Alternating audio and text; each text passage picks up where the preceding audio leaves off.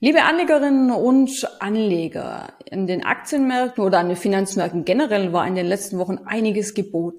Die Aktienmärkte haben ordentlich wieder aufgeholt, der Bitcoin hat ordentlich zugelegt und viele fragen sich aber, ob das Pulver nicht mittlerweile schon verschossen ist. Wir wollen heute auf die Charttechnik blicken mit Martin Utschneider, dem Leiter der technischen Analyse bei Donner und Reuschel. Martin, schön, dass du mal wieder bei uns bist. Und ich muss dir erstmal gratulieren. 225 Jahre Donner und Räuschel habe ich gerade bei euch auf der Webseite gelesen. Also ihr feiert quasi Geburtstag.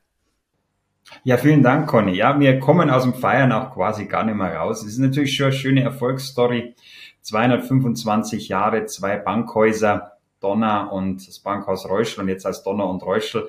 Ist schön, wir freuen uns und wir hoffen, dass es auch mindestens die nächsten 225 Jahre genauso weitergeht.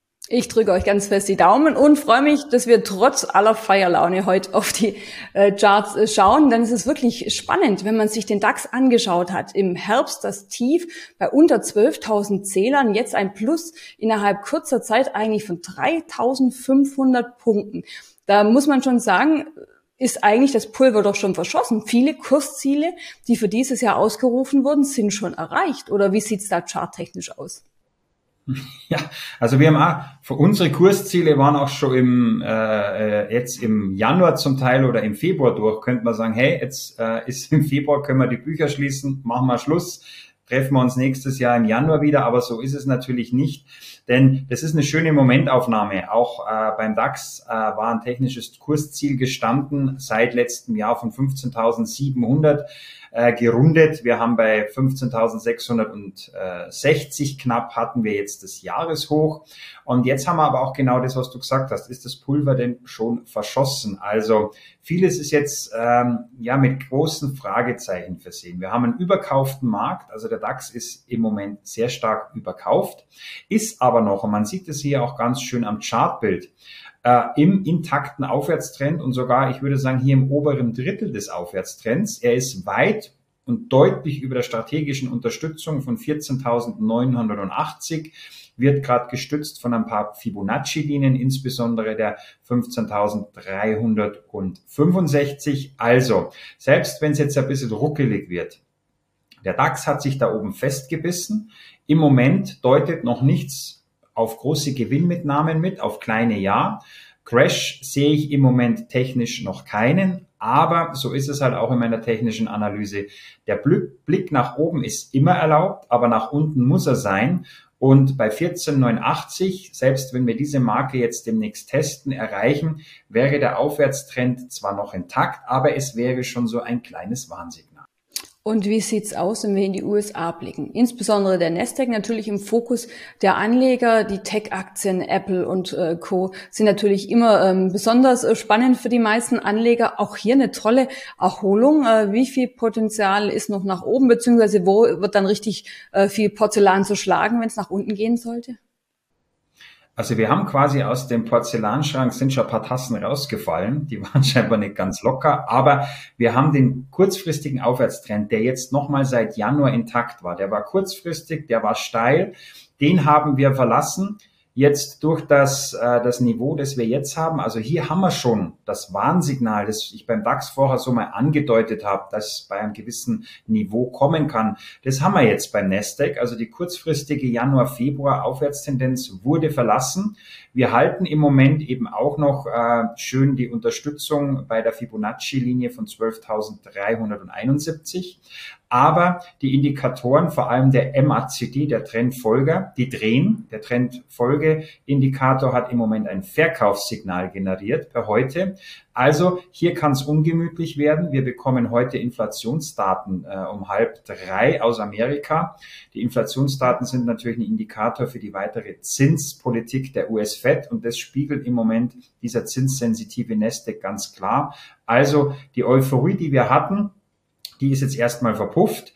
Wir sollten beim Nasdaq noch mehr nach unten blicken, als wir es jetzt beim DAX im Moment tun. Aber es sieht danach aus, dass diese Rallye, diese Euphorie von Januar und Februar jetzt erstmal beim DAX in eine Konsolidierung und bei einem, beim Nasdaq sogar in eine ausgeweitete Konsolidierung mündet.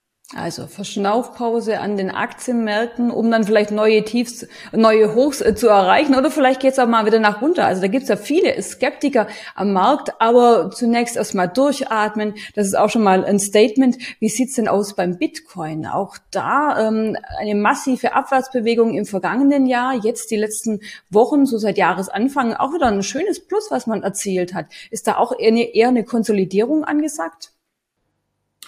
Ja, also das Schöne war nach diesem ganzen, äh, nach dieser, äh, nach dieser Pleite oder diesem Liquiditätschaos bei der Kryptobörse war natürlich, dass der Bitcoin nicht ganz abgesackt ist. Ich habe damals auch äh, an anderer Stelle, glaube ich, irgendwo gesagt, er liegt auf der Intensivstation, aber er ist noch nicht tot. Und viele haben ja den Bitcoin dann quasi schon, äh, haben gesagt, das war jetzt der Todesschlag, jetzt ist vorbei mit diesem Konstrukt. Dann habe ich gesagt, nein, äh, warte doch bitte mal ab, ob diese 14.017 wirklich auch noch unterschritten werden. Ist nicht passiert und dann kam eine wirklich, also schöne Erholung, allerdings kein absoluter Turnaround oder kein großer Trendbruch. Wir haben zwar die 200-Tage-Linie erst wieder überschritten, wir machen aber jetzt eine Mean Reversion, also die 200-Tage-Linie läuft im Moment bei 21.145. Die testet der Bitcoin auch im Moment.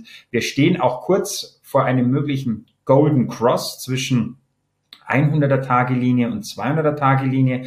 Aber jetzt sind wir erst einmal kurzfristig eingepfercht zwischen 200 Tage-Linie, das ist 21.145 und nach oben der wichtige charttechnische äh, Widerstand bei 25.176. Da wird sich der Bitcoin jetzt erstmal finden. Im Großen und Ganzen wird aber wohl auch mittelfristig die Seitwärtstendenz zwischen besagten 25.176 und 18.496 erstmal fortbestehen, denn das Vertrauen ist leider erstmal weg, die Volatilität bleibt hoch und man muss es ganz ehrlich sagen, mit dem Test der 200-Tage-Linie geht jetzt im Moment auch einher ein Verkaufssignal beim Trendfolger MACD. Also auch erstmal kein großer Zug äh, nach oben, auch hier eher abwartende Stimmung beziehungsweise ein bisschen Vorsicht geboten. Du hast es gerade schon gesagt, die Inflationsdaten äh, in dieser Woche natürlich ein äh, großes Thema, die Zinsen ohnehin ähm, mit das Wichtigste für die Entwicklung von Euro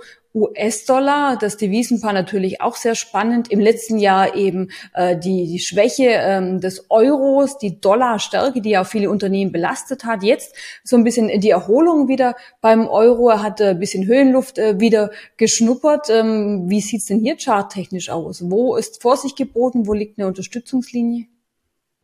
Also der Euro ist, ist momentan wirklich ein Eldorado für Chart- und Markttechniker. Wir sehen hier einen intakten Aufwärtstrend, der punktgenau gespielt wird. Wir waren erst vor kurzem bei unserem Jahresziel bei 109 angelangt. Das war Anfang Februar. Dann wurde diese Fibonacci-Linie bei 109 äh, 1096 wurde getestet. Wir gehen nach unten auf die nächste Fibonacci-Linie bei 1067, die auch gleichbedeutend ist mit der unteren Linie des Aufwärtstrends. Also der Euro ist im Moment ja im Aufwind. Äh, wir haben das, das Damoklesschwert Parität deutlich verlassen. Er ist auch durch diesen Sturz jetzt seit äh, ja, knapp zwei Wochen, diesen Absturz, nicht aus dem Aufwärtstrend herausgefallen. Er testet ihn im Moment. Und wir haben jetzt im Moment eine ganz schöne Situation beim Euro. Zum einen das Halten einer Fibonacci-Linie bei 1,067 gleichzeitig das Halten der unteren Aufwärtstrendlinie. Und jetzt testen wir im Moment gerade die 38er Tagelinie bei 1,07. Also es ist weiterhin so, dass der im Januar eingeschlagene beziehungsweise eigentlich schon im Dezember eingeschlagene Aufwärtstrend weiter intakt ist, aber der Euro, Euro bleibt natürlich zum Dollar weiterhin volatil äh, und schwankungsintensiv. Und man muss ehrlicherweise sagen, im übergeordneten langfristigen Trend haben wir erst so eine richtige Erholung und kriegen erstmal so richtig wieder Kopf über Wasser, wenn wir irgendwann mal wieder die 1,12 sehen. Und da sind wir nicht nur charttechnisch, also nicht nur optisch, sondern eben auch chart- und markttechnisch weit weg.